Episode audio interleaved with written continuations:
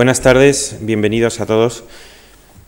Hace un mes que la Fundación Juan Marc inauguró la exposición Figuras de la Francia Moderna de Ingres a Toulouse-Lautrec y ya hoy podemos decir que, hemos tenido no solamente un éxito de, crítica, sino también de público porque ayer ya alcanzamos la cifra de 50.000 visitantes. La muestra reúne un conjunto excepcional de obras procedentes del Petit Palais de París, trazando un recorrido por el arte francés del siglo XIX, eh, mediante una selección de 39 obras en torno a la representación de la figura humana, y que, plasma, y que se plasma en retratos de sociedad, desnudos, retratos íntimos y psicológicos, haciendo un recorrido a través de las principales tendencias del arte francés del siglo XIX, desde el neoclasicismo y el romanticismo hasta el simbolismo y los navís, y las rupturas estéticas que anuncian ya el fobismo y el cubismo. Hemos pensado que era buena idea eh, hacer acompañar la eh, exposición con un breve ciclo de conferencias en que se inauguran hoy y termina el próximo mm, jueves. Hoy con la intervención del profesor Juan Luna, que hablará sobre el Museo del Petit Palais de París y el arte francés del siglo XIX. El profesor Juan Luna es licenciado y doctor en Filosofía y Letras por la Universidad Complutense de Madrid. En la elaboración de la tesis doctoral, nos estaba comentando hace un minuto, eh, intervino una beca de la Fundación Juan Marc en concurrencia con otras becas que le permitió terminar una brillante tesis doctoral. En la actualidad es conservador y jefe del Departamento de Pintura del siglo XVIII del Museo del Prado.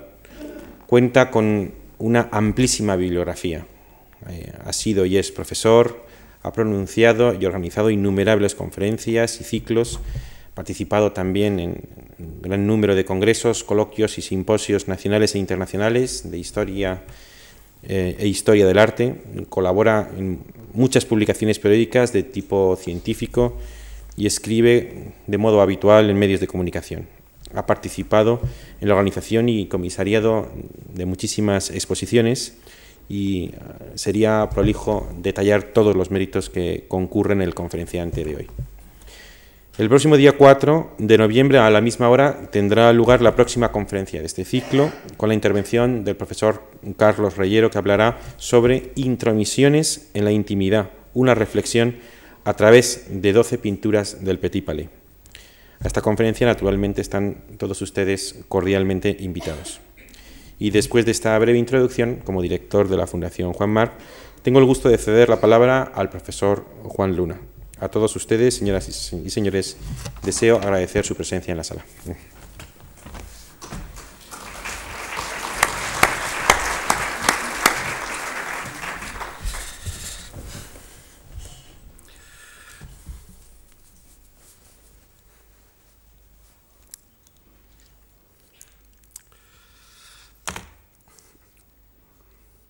Creo que podíamos apagar las luces ya y vamos a proyectar la primera diapositiva que precisamente muestra el Petit Palais en el año 1900. Bueno, en principio quiero dar las gracias por sus palabras al director y a todas las personas asistentes por su presencia. Yo llegué a París precisamente para comenzar la parte francesa, diríamos, la investigación de mi tesis doctoral y acudí muy pronto al Petit Palais, puesto que me atraía su aspecto externo, sus colecciones y, por supuesto, el mundo de las exposiciones que se organizaban en el Petit Palais. Hoy en día, el Petit Palais es mucho más conocido por las exposiciones internacionales que organiza, igual que el Gran Palais, y se han hecho magníficas exposiciones allí. Muchas las he podido ver en mis viajes, en mis estancias en París, exposiciones, una de ellas me reveló el mundo de China en el año 71 con los nuevos descubrimientos arqueológicos, las exposiciones, por ejemplo, de Rembrandt, el siglo de oro español, Pompeya, la colección Thyssen, que se mostró en el año 82, una exposición que tuvo un éxito enorme fue la de Tutankamón, en fin, puede decirse que el Petit Palais es un hogar y ha sido un hogar de grandes exposiciones, aunque desde 1983, pensando en la casi especialización en siglo XIX que tiene el edificio, su conjunto, se ha pretendido hacer una serie de exposiciones, sobre todo de artistas y de momentos del XIX, aunque eso no impidió en el año 87 que pudiéramos ver todos la gran exposición del Greco a Picasso. La verdad es que el Petit Palais, como su vecino en el centro de París, el Gran Palais, sobre los Campos Elíseos, pues hace exposiciones. El Gran Palais hace también algunas espectaculares, pero con una diferencia. El Gran Palais es para exposiciones y el Petit Palais, aparte de hacer grandes exposiciones, tiene también una magnífica colección, porque es un auténtico museo. Sus ricas colecciones permiten evocar siglos y siglos de creación artística, desde la antigüedad egipcia hasta el arte francés de los primeros decenios del siglo XX. La verdad es que mm, antes, cuando el edificio estaba abierto, pues se hacía un recorrido cronológico y se podía ver bastante bien los, se podían ver los hitos de esta colección. Pero la colección es tan inmensa que verdaderamente resultaba imposible verla toda a la vez. La amplitud es tan grande que los espacios de exposición, de exhibición de obras, pues son relativamente reducidos para todo lo que hay. ¿Por qué pensemos que este magnífico edificio que se inaugura en el año 1900 con motivo de la Exposición Universal de París, que es obra del arquitecto Charles Gigot, es un auténtico palacio. Aunque se llame Petit Palais por oposición al Gran Palais que está enfrente, tiene un tamaño bastante considerable, pero está pensado con unos criterios muy típicos de la época de 1900.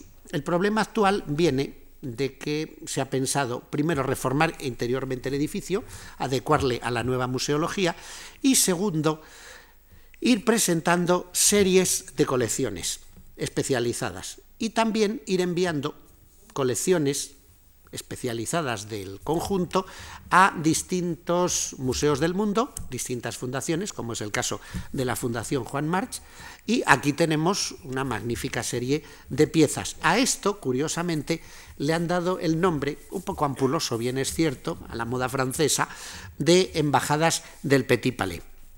Hoy tenemos esta excelente embajada aquí, especializada en el siglo XIX, y por tanto, en el transcurso de esta charla, nos vamos a poner manos a la obra de una revisión muy especial, el arte francés del XIX, entendiendo que arte francés pues abarca muchísimas cosas en este momento y también dentro de esta formulación artística París tiene un papel preponderante, puesto que este es uno de los museos de la ciudad de París, no está conceptuado como museo nacional. Por ejemplo, el Grand Palais le llaman Galerías Nacionales del Gran Palais. Aquí se llama el Petit Palais Museo de la Ciudad de París. Así es como está conceptuado.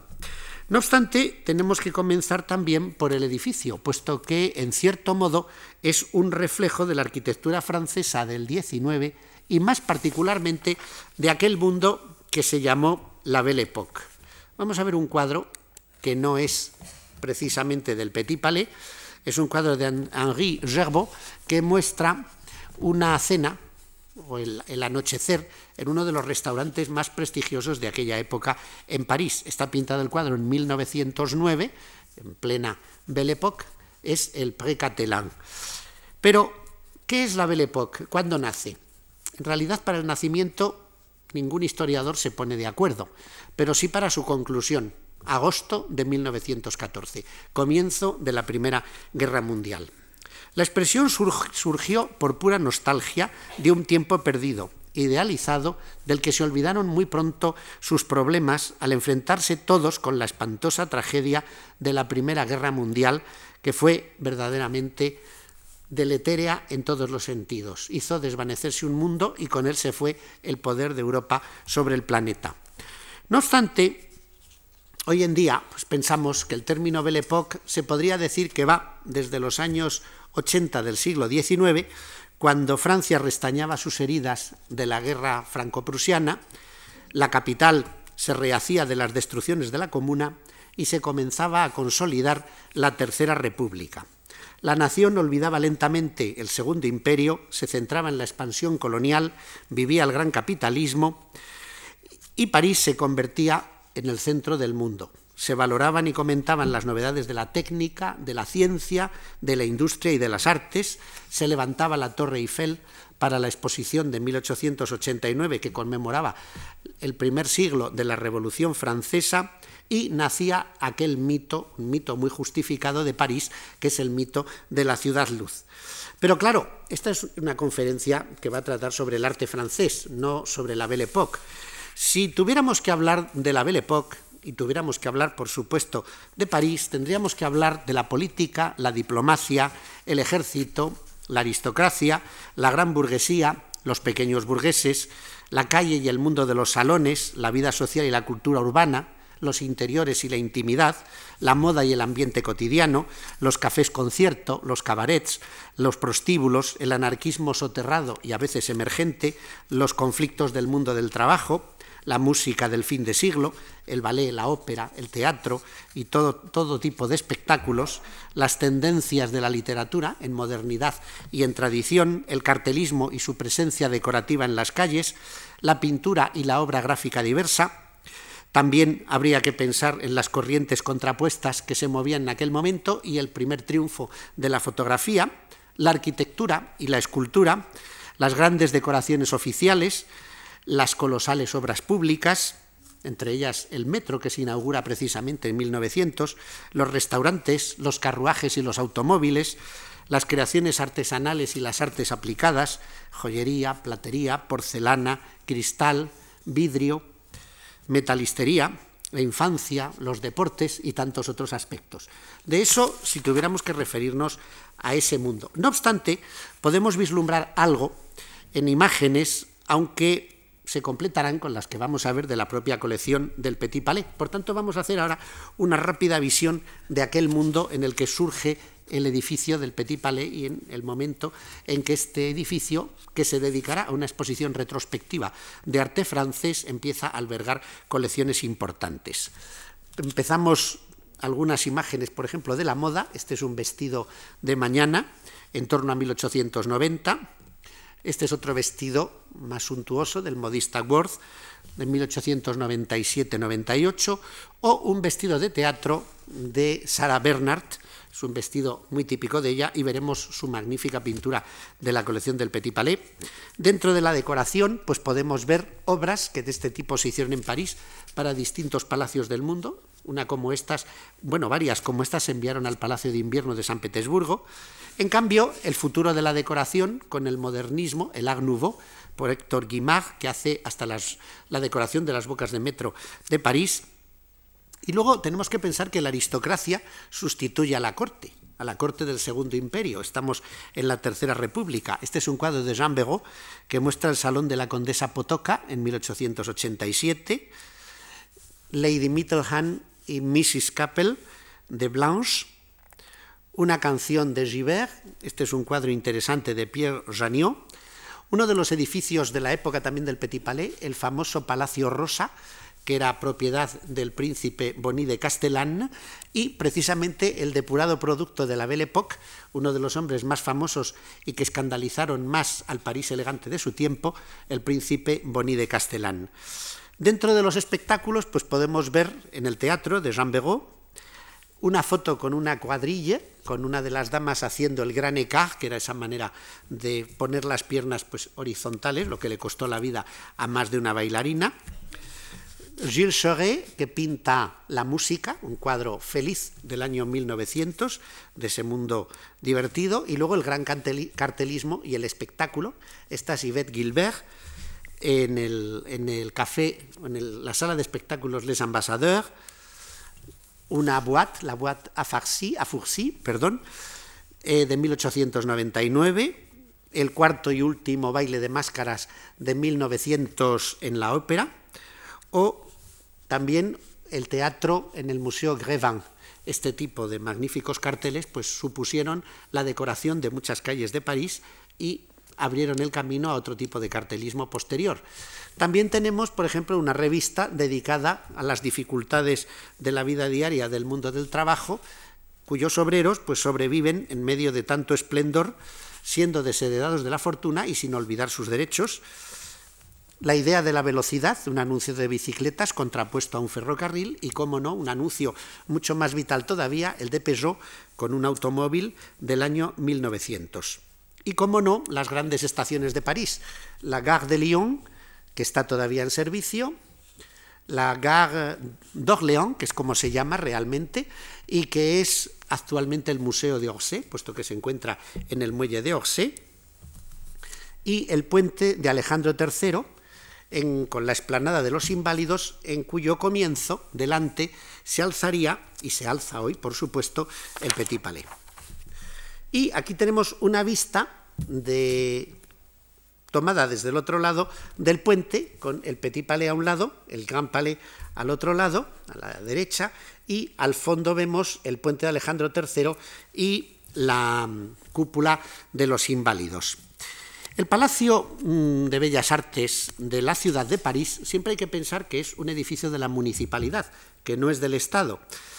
Fue construido de 1897 a 1900 por el arquitecto Charles Giraud en el ámbito de lo que iba a ser la magnífica exposición de 1900 que conmemoraría el nuevo siglo.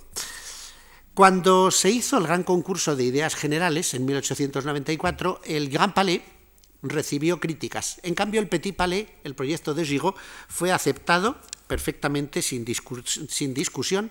Se le dio al arquitecto el primer premio y hubo que destruir un edificio precedente que se encontraba allí, el llamado Palacio de la Industria.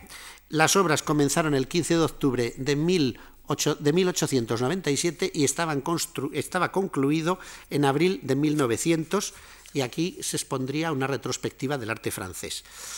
La configuración del terreno obligó, como ven ustedes, a Gigot, aquí tenemos el Petit Palais, he buscado postales de la época para poder hacernos una idea de cómo estaba, que cómo está situado.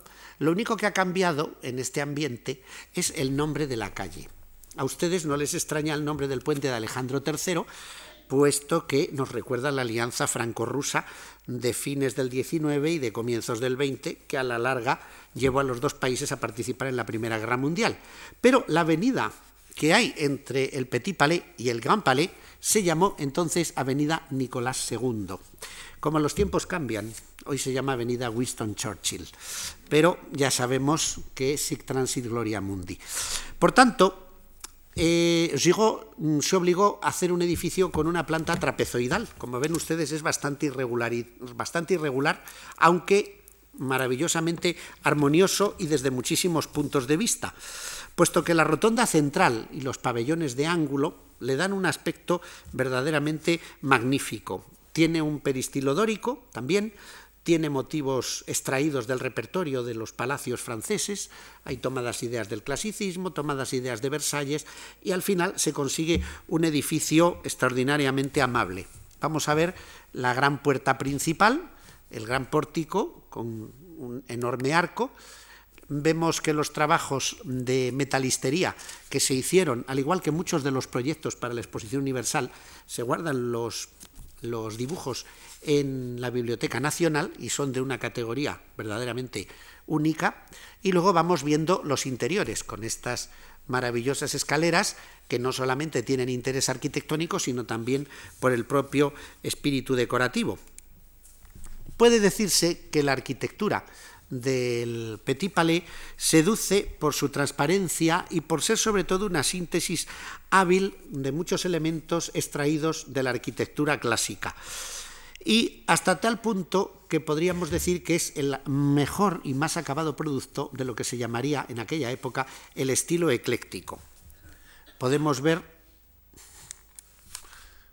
otros interiores, vemos aquí la soberbia columnata exterior, tiene aire palaciego, tiene aire un poco de lo que llaman en Francia hotel particulier o residencia elegante privada, y luego tiene un patio, que como hemos podido ver también es irregular, pero con arquerías interiores muy bien ejecutadas.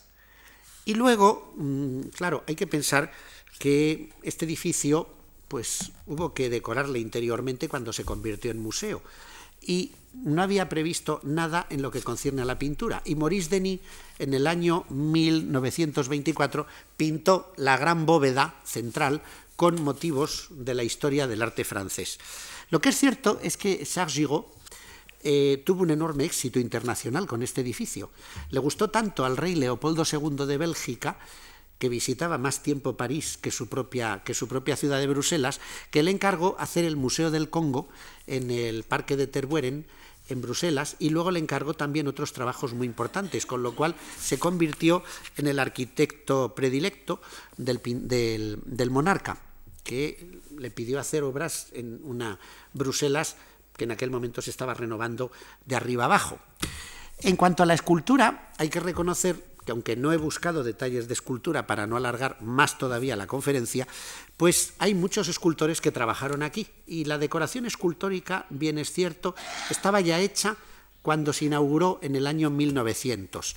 Las esculturas, pues las hay, muchas de ellas, con tipología relacionada con el mundo de los conceptos, pues la industria, la justicia, la república, la pintura, las artes, también algunos personajes importantes. El caso es que es una auténtica playa de escultores de la época los que trabajaron aquí. Angelbert, Combert, Frégary, Saint-Marceau, Lemaire, Penot, Fagel, Hugues, Moncel y Devergne es decir, los escultores más reputados de su momento, escultores me estoy refiriendo a escultores decorativos. En cuanto a obras artísticas importantes que tenga la colección, pues claro, tenemos esculturas sensacionales de muchos de los grandes talentos de su tiempo. Pero, claro, cuando hubo que transmitir el edificio pasados los esplendores de la, de la Gran Exposición Universal a la ciudad de París para que lo tuviera como museo de, diríamos, colecciones de la ciudad de París, como museo de arte municipal, pues hubo que pensar en una decoración pictórica interior y trabajaron también bastantes artistas, algunos de cuyos bocetos se conservan precisamente en el Petit Palais. También hay que pensar que el edificio se inauguró al público el 11 de diciembre de 1902 y desde entonces pasó a ser museo, con lo cual hoy en día como museo, en realidad como edificio tiene 104 años desde su conclusión y como museo tiene 102. Por supuesto que es un edificio que ha traído mucho a las gentes y que también ha atraído mucho a los grandes coleccionistas, porque al ser museo de arte municipal, Muchos parisinos y muchas gentes que amaban París y tenían grandes colecciones las legaron a este conjunto de obras de arte magnífico que ya tenía la ciudad. Quizá el legado más importante que completó las colecciones contemporáneas y antiguas del edificio fue el legado Dutuy. Los hermanos Dutuy habían reunido en Rouen una colección soberbia de todo tipo, de pintura mmm, flamenca y holandesa del siglo XVII, habían reunido piezas de arqueología que comienzan en Egipto, la historia egipcia, habían reunido libros raros, manuscritos, dibujos, grabados, artes gráficas en general, y todo esto fue llegando al museo, se incorporó en 1902, y aquí tenemos un detalle curioso, el ex libris del arquitecto. Estaba tan orgulloso del edificio que había construido que colocó en su ex libris, para su magnífica biblioteca, el dibujo del Petit Palais, tal y como él lo había concebido, visto desde los Campos Elíseos en dirección al puente de Alejandro III. Pero, volviendo a lo que es la colección Dutuy, nos vamos a encontrar con que hay una fotografía que muestra la llegada de una parte de la colección al Petit Palais en el año 1902. Es una fotografía que ya ven ustedes, ven un, carro tirado por unos caballos, ahí llegó la colección, vinieron varios carros. Lo más gracioso es que he podido identificar el nombre de la empresa de transportes que se llama Senu, con la cual el Museo del Prado, donde yo trabajo, colabora habitualmente cuando se envían obras de arte a Francia y yo conozco esta empresa, que como podemos ver es más que centenaria. De todas maneras, hubo muchas más donaciones, porque en 1930 llegó la donación TAC, que tenía obras del 18, pinturas, esculturas, muebles, tapicerías de todo tipo, porcelanas, y luego pues llegaron los legados Saxi con obras de Meissen, también relojes del legado Forés, plata de la donación de Lagos Vernet y cuadros de la donación Ocampo. Por supuesto que hubo un problema grave para el coleccionismo. Muchas de las obras tan interesantes de la segunda mitad del XIX, que estuvieron de plena moda en su tiempo, a lo largo de los años 20, pues fueron consideradas como obras anticuadas, sin interés, vulgares, académicas, adocenadas, en fin, un director del Petit Palais las relegó a un almacén en Auteuil y algunas hasta se destruyeron. En los años 70-80 del siglo XX se ha recuperado el interés por la pintura académica del siglo XIX y se han recuperado muchas de las piezas y han vuelto de esos almacenes al Petit Palais, porque ya sabemos que la historia de la moda en los intereses de, de las gentes pues evoluciona tanto como la propia moda. Llegaron donaciones magníficas como la de Théodore Duret, cuyo retrato tenemos aquí en la exposición, Juliette Courbet, que entregó obras de la familia, Jacques Zuvalov, eh, Luis Clément Carpeau, llegaron los fondos de algunos de los estudios y talleres de artistas muy importantes y algunos de los cuadros más célebres de la pintura francesa decimonónica. Así que podríamos decir que el Petit Palais reúne una colección inmensa. Pero al crearse el Museo de Arte Moderno de la ciudad de París, que está en el antiguo Museo de Arte Moderno, el Palacio de Tokio, frente al Sena, se decidió cortar la colección y toda la parte posterior al fobismo, mm, Cézanne, la muerte de Cézanne y otros maestros, ya a partir de ahí se llevó al Museo de Arte Contemporáneo, que también tiene una colección verdaderamente soberbia. Así que, mm, visto en su conjunto, esto sería una especie de pequeña historia muy corta y muy rápida del museo y una visión de los aspectos de su curiosa arquitectura. Y después hay que entrar en lo que son las colecciones del museo. Las colecciones del museo, ya centrándonos en el siglo XIX y particularmente en el mundo francés, permiten seguir y comprender la evolución del arte francés de esta época. Ilustran de manera más o menos rica los diferentes aspectos, movimientos consagrados o búsquedas menos conocidas de todo este periodo. También mm, dan idea y dan una idea muy acabada de la carrera, de los hallazgos, de los triunfos de algunos artistas muy célebres y también nos permiten descubrir algunos maestros un poco más oscuros o un tanto olvidados. Entonces habría que empezar mm, en la fase que llamaríamos del último neoclasicismo, que está presidido por la sin par figura de Ingres, Angre, y también hablar de cómo este pintor, aparte de ser un distinguido representante del mundo clásico, también fue un intérprete reputado de un primer romanticismo que por la manera de tratar la historia se le ha llamado en Francia el estilo troubadour. Y entonces podemos decir que junto a la moda del neoclasicismo va apareciendo esta especie de gusto por la historia, pero una historia un poco novelada, como algunos de los cuadros de Angre que vemos aquí. Mm, es una historia que trata más de las leyendas que de los hechos y más de los, las siluetas, más que la profundidad de los hombres célebres y sobre todo más de unas ideas superficiales que del impacto de los acontecimientos. Uno de mis grandes amigos, bueno, yo tengo que reconocer que con el Petit Palais he tenido una relación privilegiada por amistad con las diferentes personas que han estado a su cargo durante años, sobre todo Thérèse Bugolet, que ha sido la gran historiadora de las colecciones, y uno de los principales investigadores, que ha sido el profesor François Pupil de la Universidad de Nancy. Con ellos, pues, he recorrido los fondos del Petit Palais, hemos hablado muchas veces, y François Pupil, al hablar del estilo troubadour, que era el que él mejor conocía, decía que era una especie de búsqueda de aquel agradable tiempo antiguo, un poco de carácter legendario. Entonces, lo ven ustedes en la exposición, por ejemplo, de Angre, pues un Enrique IV jugando con sus hijos ante la llegada del embajador español. O, por ejemplo, la muerte de Leonardo, bastante fantasista, es cierto que Francisco I de Francia acogió a Leonardo en uno de sus castillos y Leonardo vivió bajo la protección del rey los últimos tres años de su vida, pero esta escena probablemente nunca tuvo lugar. O, por ejemplo, también de Angre, un dibujo preparatorio para un cuadro que hoy es propiedad de la duquesa de Alba, en Madrid, que es la entrega por parte de Felipe V del toisón de oro al duque de Berwick.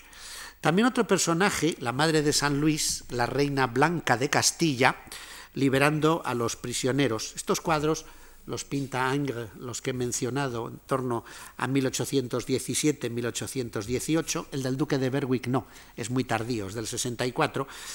Y en cambio, el cuadro de Blanca de Castilla que tenemos aquí, de Granet, es de 1801.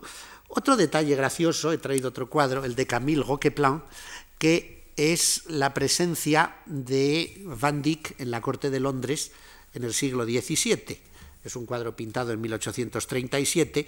Y bueno, el arte troubadour pues recuerda en algunos aspectos la precisión, el detalle de los iluminadores de manuscritos medievales. Es un estilo gracioso, con unas maneras aporcelanadas y cuadros muchas veces en pequeños formatos tienen mucho encanto y forman parte de la historia de la pintura de Francia.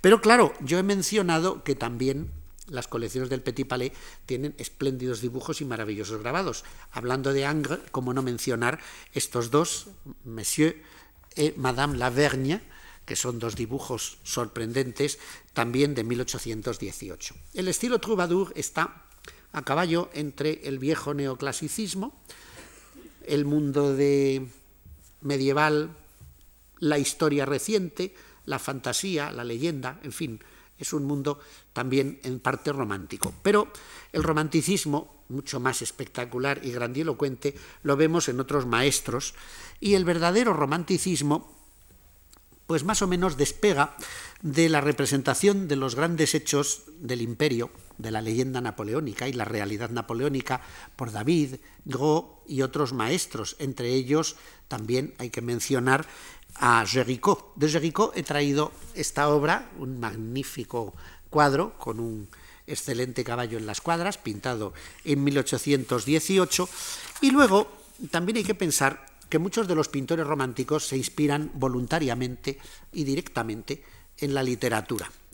Así, por ejemplo, Boulanger ilustra de Shakespeare el Rey Lear, está el rey invocando al cielo, va acompañado por su, bufón en una escena extraordinariamente dramática, pintada en 1836, el cuadro célebre de la lucha entre eh, Yaur y Pachá, el cuadro de Delacroix, de 1835, que en este caso traduce una escena soberbiamente de Lord Byron. Esta obra nos indica muy bien cómo es la técnica tan apasionada, tan abarrocada de Delacroix y también hay que pensar que Delacroix hizo numerosísimos decorados para iglesias y edificios oficiales de París. Por ejemplo, pintó los muros de la iglesia de Saint-Sulpice y el Palais Bourbon, la Asamblea Nacional, y se conservan algunos bocetos también. Y también trabajó para un edificio que le mencionamos mucho al hablar del siglo XIX francés, que fue destruido en 1871 durante la Comuna, el edificio del Ayuntamiento de París, el viejo Ayuntamiento de París. El éxito de Delacroix marcó profundamente la escuela francesa, y aquí tenemos uno de los artistas que más le influyeron, que, a los que más influyó, que fue Chassériau, que le da un lado orientalista muy curioso a esta obra, con el tema de la adoración de los Reyes Magos, o Eugène de Verriat, que en este caso hace una apelación a Rubens a través de Delacroix, en la apoteosis de Santa Genoveva, un elegantísimo boceto. También hay que hablar de los retratos románticos que poseen una elegante prestancia, como por ejemplo este de Victor Louis Motés, que es Julia Motés, su primera esposa, pintado en 1842, con un aire a veces misterioso, otras veces el aire es más oficial y cortesano, como este de un pintor que le consideramos de la escuela francesa, aunque verdaderamente es un holandés nacido en Dordrecht, Ari Scheffer, que nos muestra a Madame Edmond Callard, que es también del mismo año, 1842. Estos retratos tienen algo que ver, sobre todo este, con la corte de Luis Felipe de Orleans, la corte de Francia, de la que fue pintor, y son retratos dotados de una gran elegancia. Algunos evocan ese mundo del artista internacional Winterhalter, que fue pintor de todas las cortes europeas, en esta y en las épocas siguientes, aunque Winterhalter es mucho más espectacular. Y también este tipo de retratos del romanticismo culminan en el amor por la equitación, por el deporte, un cuadro que verdaderamente es casi el final de todo un periodo. Lo pinta en el año 1848, en la época de, la caída de la monarquía de Luis Felipe, durante esa revolución, un pintor que fue pintor de la alta sociedad, Alfred de Dreux, que se especializó mucho en temas de equitación y nos muestra a la familia Messelmann en un recorrido por el bosque. Como ven, es un ambiente muy típico de mediados de siglo y contrastando con este mundo tendríamos que entrar ya en lo que es el realismo, del cual tenemos unas muestras magníficas aquí en la exposición. El realismo ocupa una plaza preponderante en Francia en el siglo XIX, tanto en el plano literario, con figuras como Georges Sand o Honoré de Balzac, que como en el plano artístico. Así hay que pensar que el Museo del Petit Palais tiene una gran colección de piezas de Courbet, gracias a las donaciones y a las adquisiciones. Por ejemplo, el autorretrato con el perro negro, que tenemos aquí en la exposición, el retrato del célebre político y propagandista del mundo obrero Proudhon con sus hijos, perdón, Proudhon con sus hijos, luego las jóvenes en las orillas del Sena, también un cuadro extraordinariamente célebre. El de Proudhon es de 1853, este es un poco posterior, del 56-57, y un cuadro que se llama El sueño o las dos amigas, que causó una tremenda sensación por su contenido lesbiano. Lo que sucede es que el cuadro escandalizó mucho tiempo después de haber sido pintado, porque este cuadro pasó de Courbet directamente a una colección que a la colección de Khalil Bey y lo tuvo en su poder durante cierto tiempo. Era un diplomático turco enamorado de la pintura francesa. Pero este es un cuadro que, de haberse expuesto en aquel momento, hubiera recibido todos los ataques del salón oficial y el jurado no hubiera permitido probablemente exponerlo. También, gracias a estos cuadros tan importantes, puede decirse que el Petit Palais es el segundo museo de Francia, después del Museo de Orsay, que tiene una colección de obras magníficas del pintor. También vemos que otra obra importante de Courbet, Los amantes en el campo, que al parecer también se llamó El Vals, que se expuso en el año 1848, tuvo mucho interés. Hay que pensar que la influencia de Courbet se extendió desde Francia por fuera del territorio francés a otros países europeos, puesto que Courbet llevó sus cuadros a Bélgica, Alemania y a Suiza. Y esa especie de unión con las raíces de la tierra que tiene el maestro nacido en Ornau golpeó fuertemente a muchos artistas, les afectó bastante y otros fueron muy sensibles al realismo de la naturaleza muerta, con lo cual Courbet se convirtió en una especie de maestro a imitar. Hay un cuadro singular aquí en la colección que es este cuadro de Cogó. Es Marieta la odalisca romana. Bueno, ya el término odalisca aquí nos recuerda a las odaliscas de Angre y este lo pinta Corot en su tercer y último viaje a Italia cuando está trabajando en el taller de un pintor llamado Benouville que tenía taller abierto en Roma, que era francés. Lo curioso es que es un desnudo menos fuerte, menos expresivo que los de Courbet, pero también es un cuadro que está inacabado y que quedó en boceto. Nunca se llegó a pintar el cuadro grande, que probablemente hubiera llamado mucho la atención si se hubiera hecho. Lo que es cierto es que si ya pasamos de este mundo, de las figuras clave como Courbet, tenemos que pensar en, muchos, en otros muchos maestros, desde el mundo de la caricatura al mundo del paisaje. Las posiciones estéticas del realismo, que se inscribió en la estela o en el surco de la Revolución de 1848, fueron atacadas mucho por las gentes académicas, en el plano sobre todo ideológico, pero es que también se hizo algún proceso a los escritores. Recordemos que en 1859 hay un proceso contra Flaubert por haber escrito Madame Bovary y Mm, la crítica que se hacía era pues que se trataba de obras, tanto pintadas como escritas, en las que había una ausencia de implicación ética también, y mm, puede decirse que estaba todo hecho de pasiones humanas.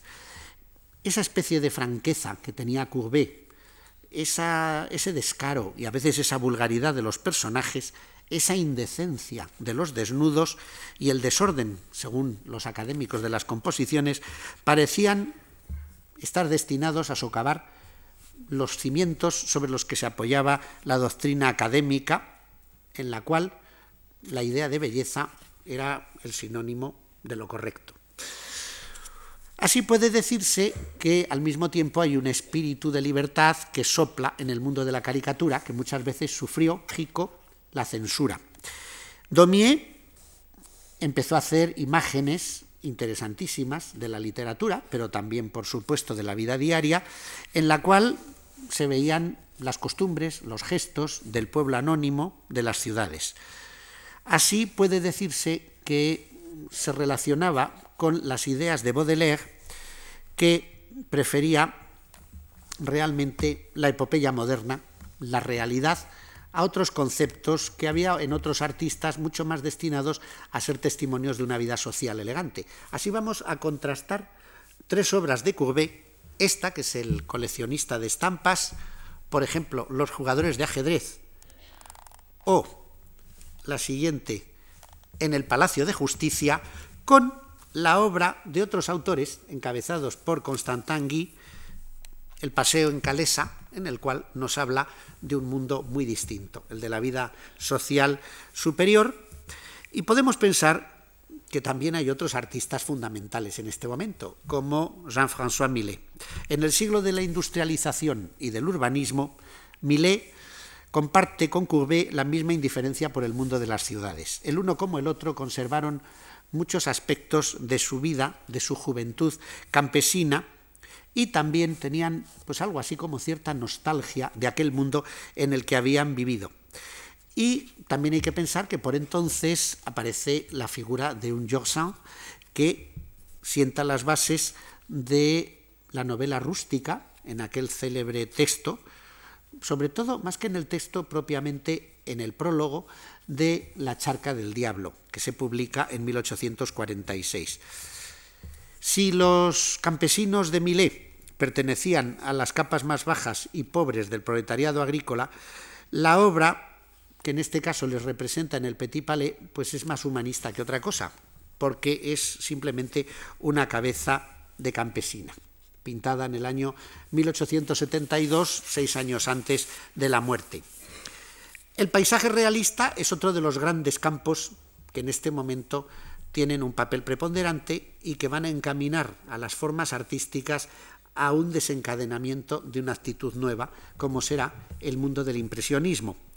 Entonces, aquí tendríamos que señalar muchos autores. Algunos son propiamente predecesores del impresionismo, le prefiguran con sus creaciones, otros todavía recuerdan esa gran renovación que supuso el Salón de 1824 en París, cuando todos los pintores que se preciaban de serlo descubrieron a los paisajistas ingleses, sobre todo a Constable y a Bennington, que les llamaron mucho la atención por los estudios de la naturaleza. Así vamos a ver pues unos atardeceres muy bellos, unos análisis de la realidad y claro, hay que recordar también unas palabras del el célebre Sola, cuando en su crítica al Salón de 1886 llega a decir, yo me burlo del realismo en el sentido en que no tiene nada de preciso para mí. Pero, en cambio, hay que pensar que si estudiamos el mundo de la naturaleza, cuerpos y mentes distintos lo interpretan a su modo.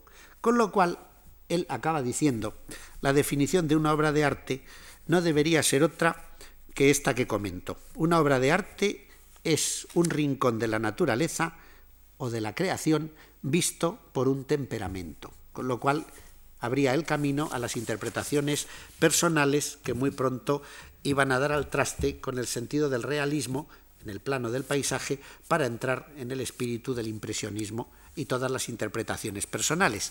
Así vamos a ver algunas obras, por ejemplo, de Corot, Canteleu, un pueblo cerca de Rouen, pintado en 1872, Jonkin, que es verdaderamente, junto con Boudin, uno de los predecesores o de los que prefiguran el impresionismo, este es un claro de luna en Overship, en 1855, es un pequeño suburbio de los alrededores de la ciudad de Rotterdam, o este es un dibujo hecho muy rápidamente, casi impresionista ya, que se llama Paisaje en la ribera del Loira durante una tempestad. Es de 1871, tres años antes del primer salón impresionista. Sisley, en una obra que todavía nos habla del paisaje realista, Camino con castaños en la Selle Saint-Cloud, en los alrededores de París. Boudin, tres personajes en una playa. Jenner, trabajando en Roma, nos muestra el jardín de Villa Borghese, tomado desde Villa Medici, o Arpigny, el Coliseo de Roma, con una visión que le aproxima también a las visiones de Italia que ejecuta Cogo. Visto el paisaje realista, tenemos que ver otras corrientes también, y una es el célebre historicismo.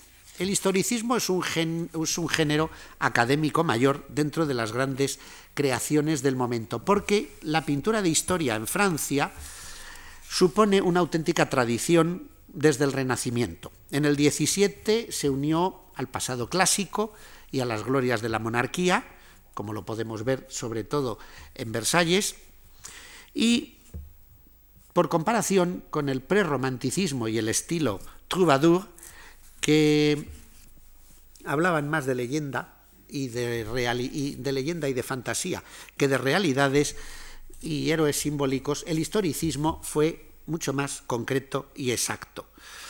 Puede decirse que a partir del romanticismo puro, que elevó a la pintura de historia con una fuerza lírica y sentimental bastante notable, pues podemos pasar del sueño heroico que supone la pintura de Delacroix a lo que es la historia vista por artistas que están determinados por la visión histórica de los historiadores, que en ese momento son fundamentales dentro de las ciencias humanísticas francesas.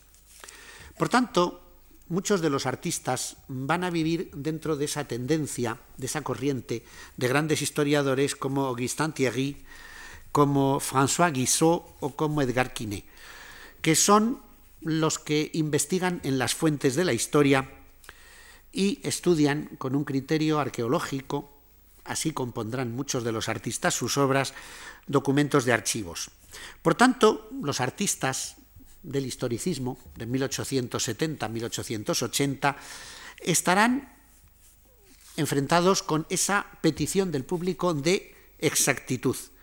Y por tanto, también ellos, como los historiadores, analizan los grabados viejos, antiguos, los manuscritos, las tapicerías, a fin de establecer composiciones sobre bases iconográficas sólidas.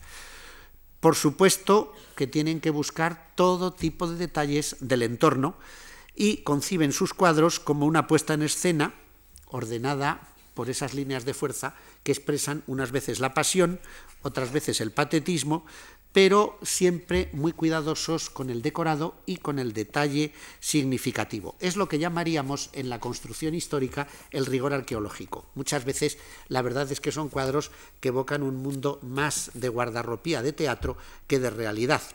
Por ejemplo, Jean-Paul Laurent que tiene que hacer grandes decoraciones para, por ejemplo, el nuevo ayuntamiento de París. Como se había destruido el viejo ayuntamiento, el nuevo hubo que rehacerle no solo el edificio, sino sus decoraciones interiores. Y aquí empieza a contar historias de la vida de Francia y particularmente de París, como por ejemplo en tres secuencias, cuando Luis VI entrega los fueros a los habitantes de París, luego el célebre preboste de los comerciantes, Etienne Marcel protege al delfín o la represión de una de las revueltas, la revuelta de los Mayotán. Todo esto en un gran boceto que tenemos en el Petit Palais y que dio lugar a las decoraciones del ayuntamiento. Aquí vemos, por ejemplo, la propia imagen de un Etienne Marcel, que es uno de los grandes héroes medievales del mundo francés y que verdaderamente pues, está en un gesto declamatorio muy característico. Como no, otro tema muy importante que recibe de encargo para la decoración de la iglesia de Santa Genoveva, que es el Panteón. Y ahí van a aparecer los grandes decorados en los muros que nos hablan de la historia de esta protectora, de esta patrona de la ciudad de París. En este caso es la muerte de la santa, que queda en este magnífico boceto.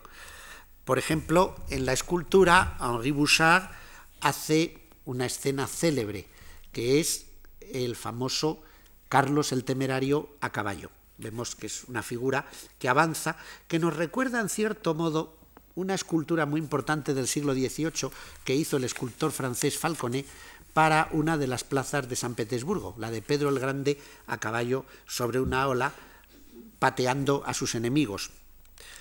O se le encarga a Fernand Cormont decoraciones también, pero en este caso para el anfiteatro de paleontología del Museo de Historia Natural de París. Entonces hace toda una serie de magníficas decoraciones, entre las cuales pues, aparecen distintas secuencias de la historia de la humanidad llevando luego un poco el agua al molino francés y hablando de los galos. Pero aquí lo que nos encontramos son unos temas muy curiosos, como son los comedores de cangrejos y la caza.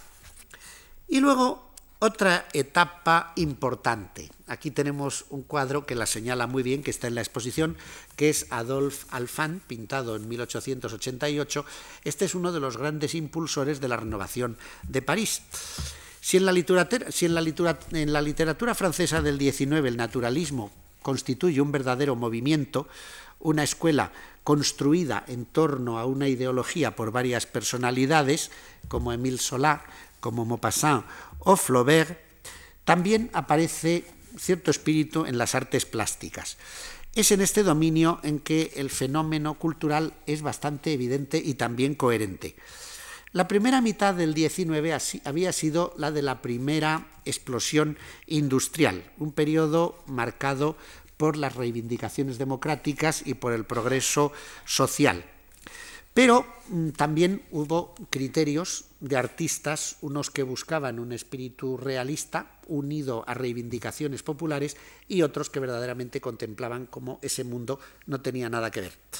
Pero los naturalistas de la segunda mitad del siglo consiguieron a menudo esa especie como de matrimonio entre tradición y modernidad, del dibujo exacto, del toque sugestivo, de la monumentalidad y del tema contemporáneo.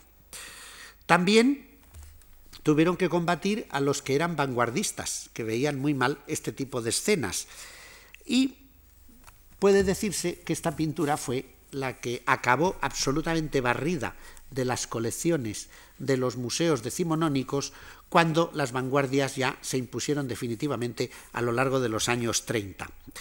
Así tenemos que pensar que son artistas que hay que reivindicarlos de nuevo porque han sido el testimonio de un momento fundamental.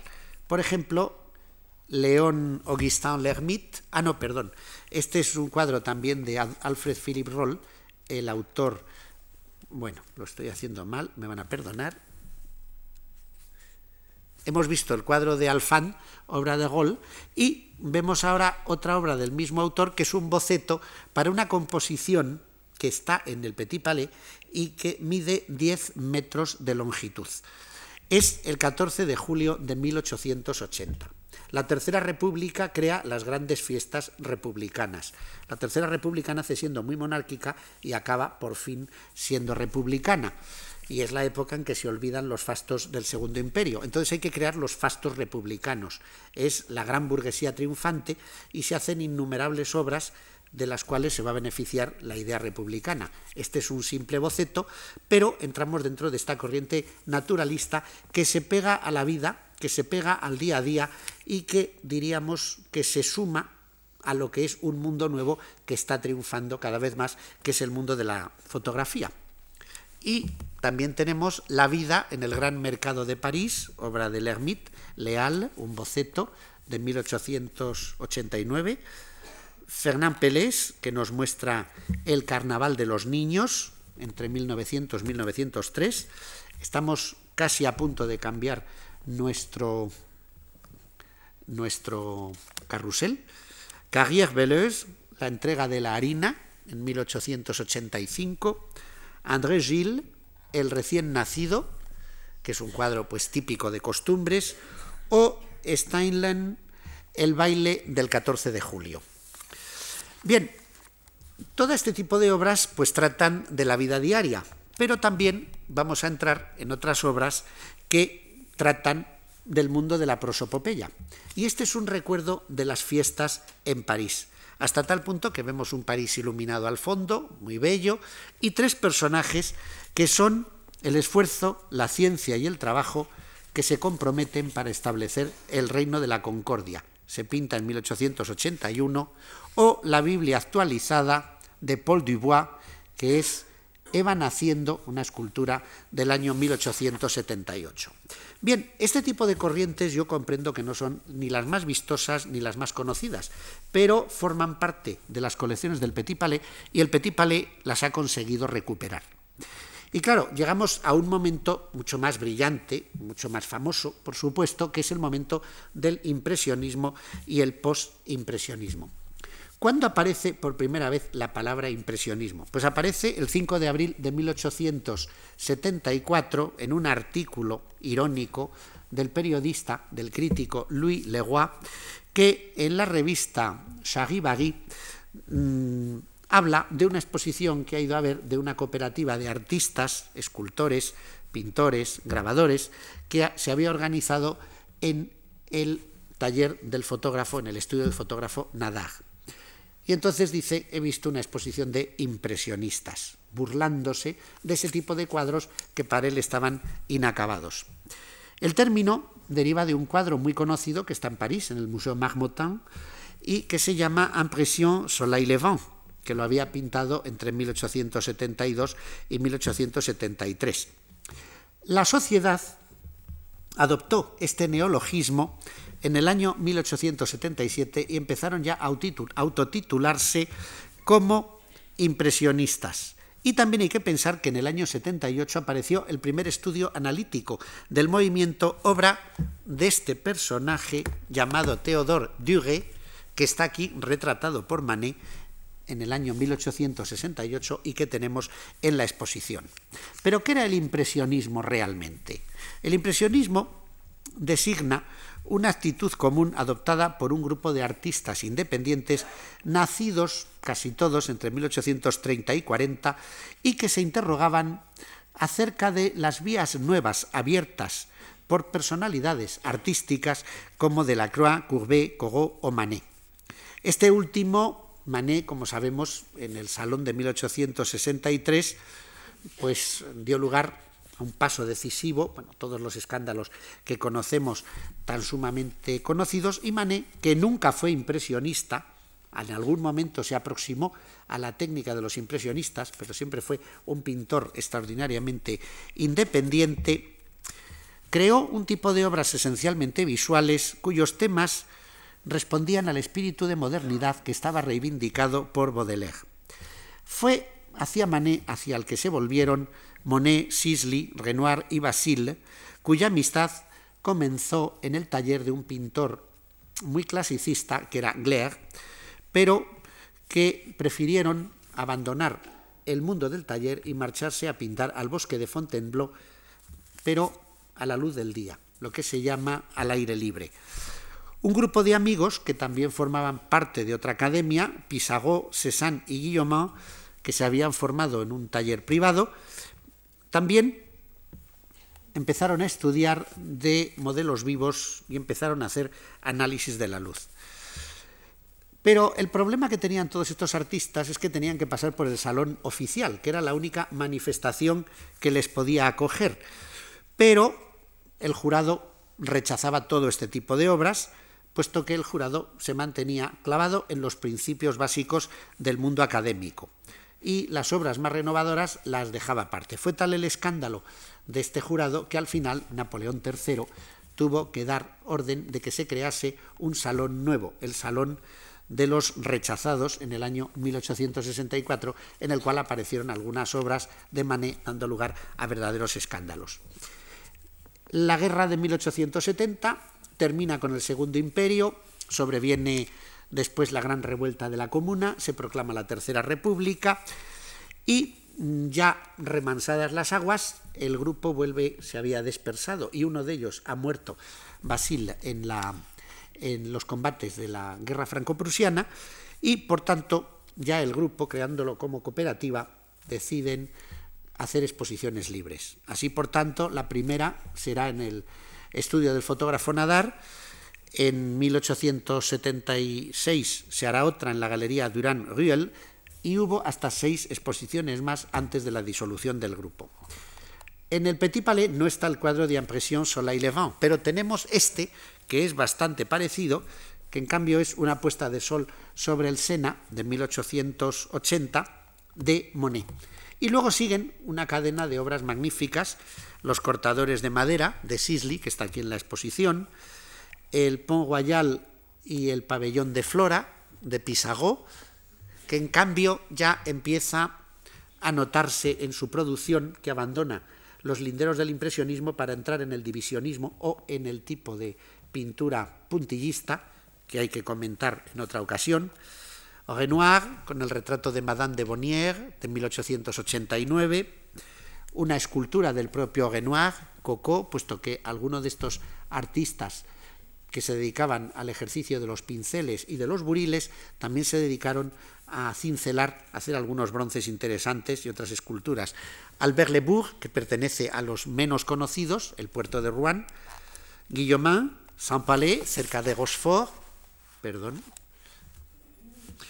o Mary que es una de las mujeres que se unen al grupo, norteamericana, El Baño, 1910, o Berthe Morisot, que mantiene una relación muy estrecha con Manet, puesto que es su cuñada, una muchacha descotada, en 1893. Son pintores del aire libre, son pintores de la vida moderna. Buscan sus paisajes, sobre todo en el mundo húmedo del norte, las riberas del Sena, que conocen muy bien, los puertos de Normandía, algunos como Renoir o Degas, del que no he traído ninguna obra, permanecen más atados a la idea de la figura humana, pero también hay que recordar que muchos de ellos son pintores puramente de paisaje y algunos, como el propio Monet, al final de su vida llegan a bordear, cuando está en su última etapa, casi los linderos de la abstracción. También hay que pensar las mujeres que se asocian al grupo, que ya he comentado dos de ellas, como hemos visto Mary Cassatt y Bert Morisot, pero también Marie Bracmont y Eva González, que captan la espontaneidad de la vida doméstica. Después de la exposición de 1882, la cohesión del grupo estalló, la mayor parte de los impresionistas se fueron alejando de París, Pissarro marchó del lado de los divisionistas y la joven generación, pues como son Gauguin, Van Gogh, Toulouse-Lautrec y Seurat, ya se encaminan por otros derroteros, con lo cual el impresionismo puro verdaderamente acaba por desaparecer.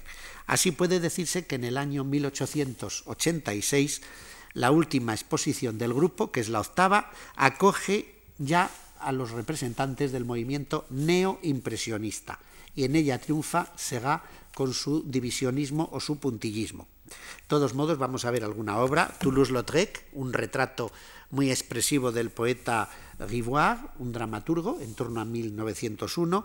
Maximilien Luz, que pinta paisajes industriales, también muy interesante. El de Sacré Madame, de 1897. O Henri Martin, que gusta mucho de la figura humana y en este caso nos crea un bellísimo contraluz jugando con el divisionismo, puntillismo o como también se le llamó el impresionismo científico. Luego otra corriente que está muy bien representada en el Petit Palais es el simbolismo, que de todas las corrientes de Francia en el 19 el simbolismo es la más compleja. Apareció en Francia en torno a 1885 y mm, tradujo una especie como de inquietud del alma contemporánea frente al ascenso de la industrialización y del mundo moderno. De verdad que Francia estaba cambiando mucho, se había vuelto un país eminentemente moderno y los grandes impulsos industriales de Napoleón comenzaban a dar sus frutos, de Napoleón III, por supuesto, y la política de industrialización de la Tercera República fue muy notable y los pintores naturalistas e impresionistas se preocuparon mucho más, como hemos visto, por la idea de la realidad, unas veces muy apegada a la tierra y otras veces un poco fantástica, que verdaderamente de lo que podía ser el espíritu. Y esto es lo que a los simbolistas les llevó a buscar una especie de análisis del espíritu frente a lo que ellos decían la pura mirada impresionista, que aparte de esa mirada ya detrás de sí no tenía más. Claro, dentro del simbolismo hay múltiples corrientes y después del impresionismo que había abierto la puerta a las interpretaciones personales, todo podía ocurrir,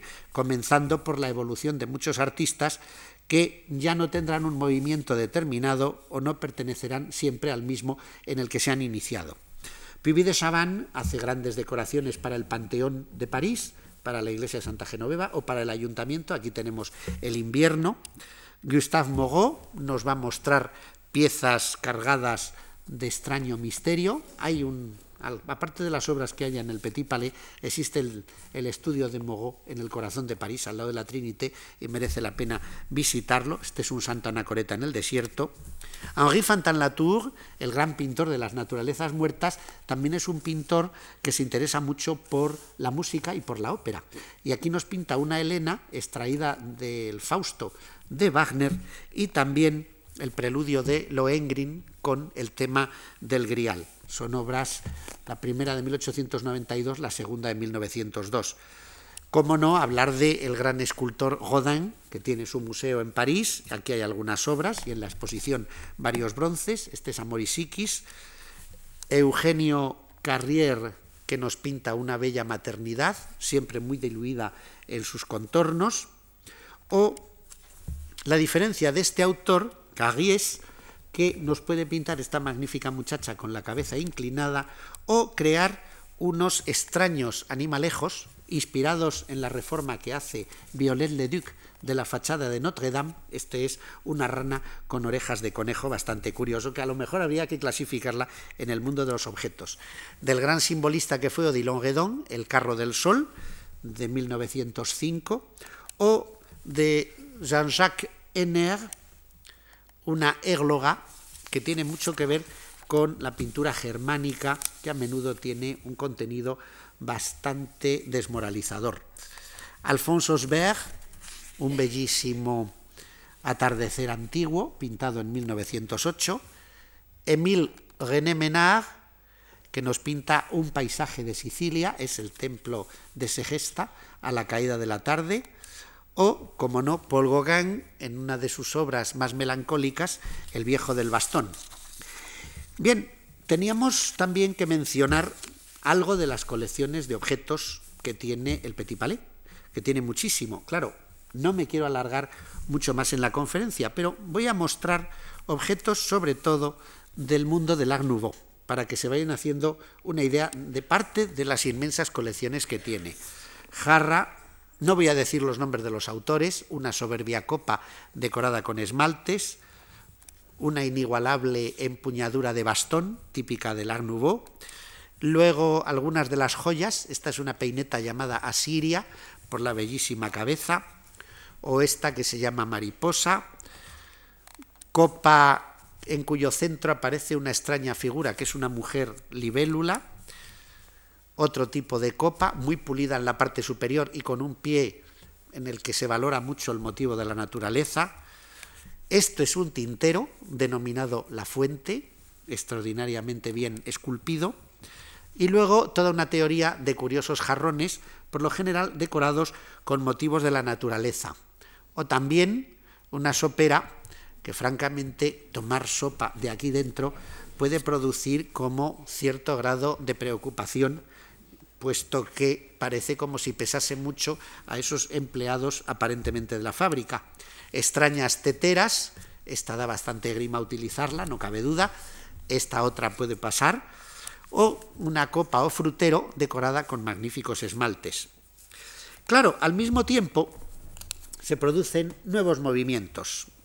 Maurice Denis, en 1890, escribió un artículo que se podría traducir por definición del nuevo tradicionalismo con un deseo de vuelta a la espiritualidad, que, según su teoría, por la sola armonía de las formas, contribuiría a la regeneración de la sociedad frente a los excesos contemporáneos.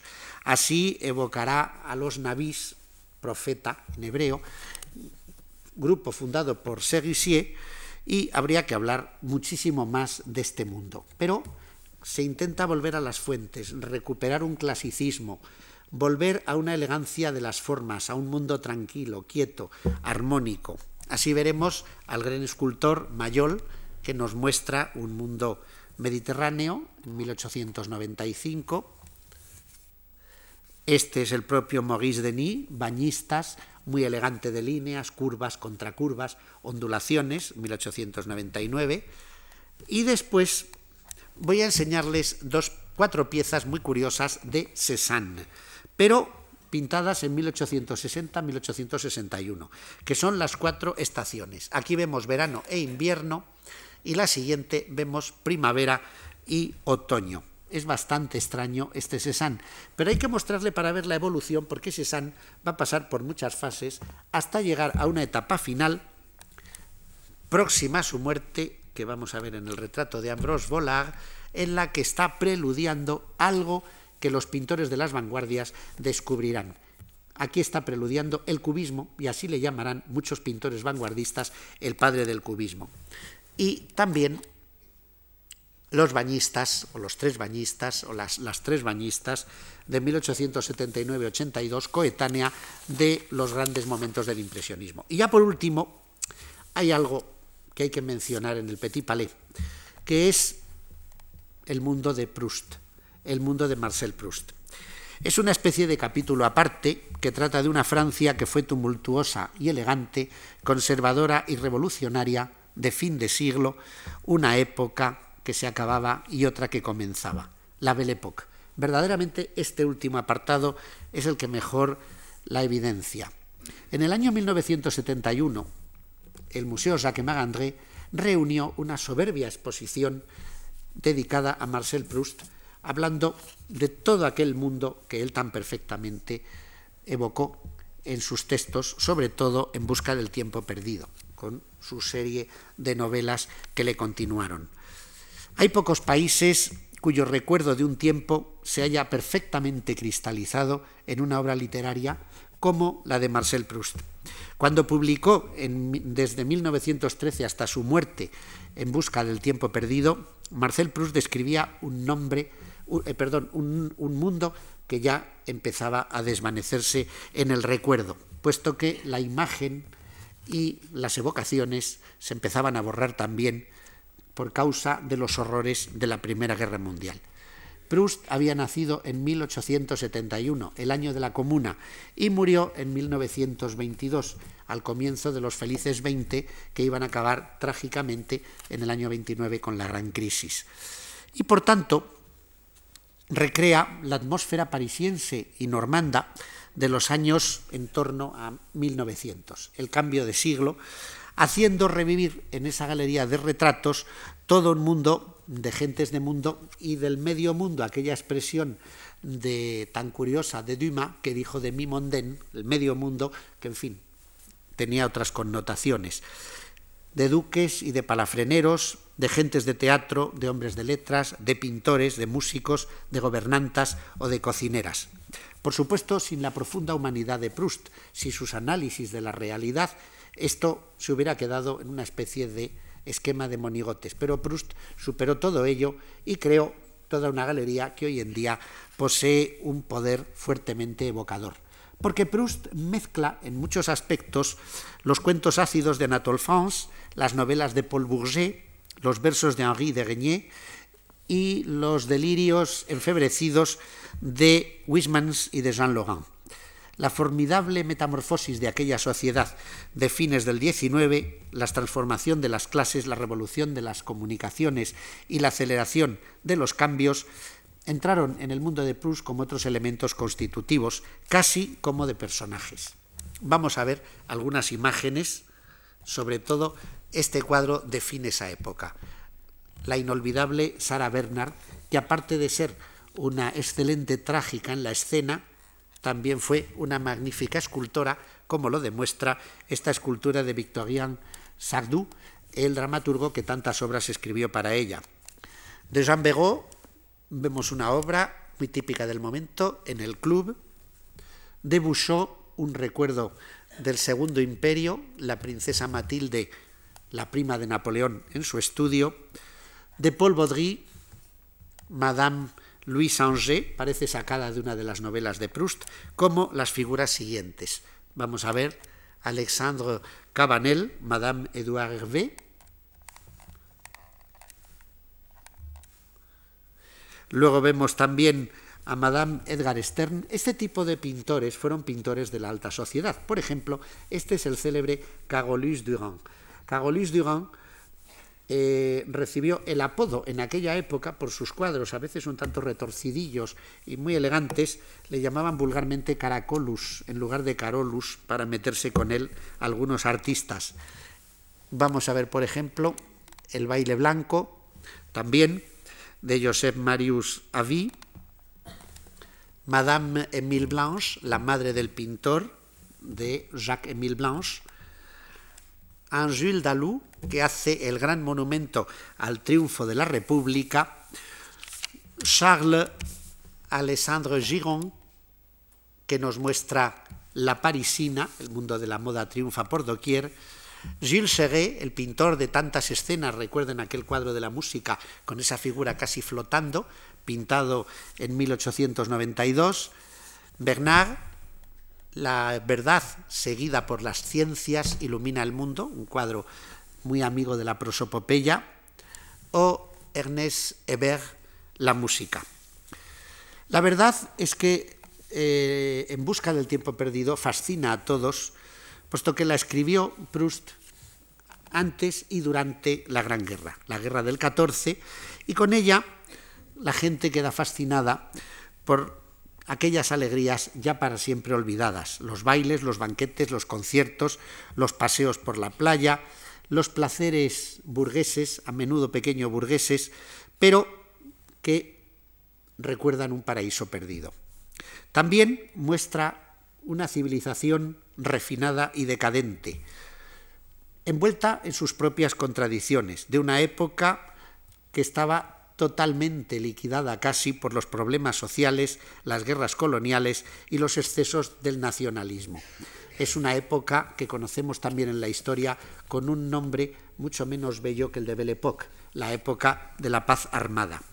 Síntoma de un sistema enfermo, el asunto de Dreyfus, tan célebre, el antisemitismo, el escándalo del Canal de Panamá y los atentados anarquistas verdaderamente hablan de una sociedad que evoluciona muy deprisa y que no sabe dónde va. Vemos aquí decoraciones de Ferrier para el Ayuntamiento de París de 1889. Esta se llama Las Flores y esta otra se llama Los Perfumes.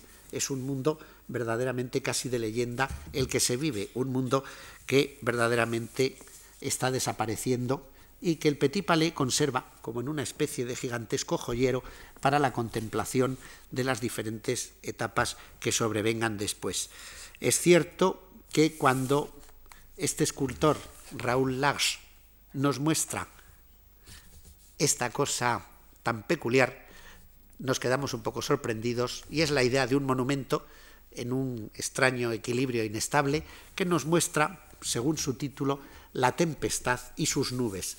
Esa tempestad que muy pocos veían venir, esa tempestad en la que se vio envuelta una nación como Francia, que a su vez estaba a la cabeza de muchas naciones que, cegadas por el propio esplendor de su vida, no supieron evitar la tremenda tragedia de 1914. Todo ese mundo nos le obsequia, nos le conserva y multiplicado por mucho, puesto que esta conferencia solo supone una breve selección de obras, el Petit Palais de París, uno de los museos más interesantes de Francia. Muchas gracias.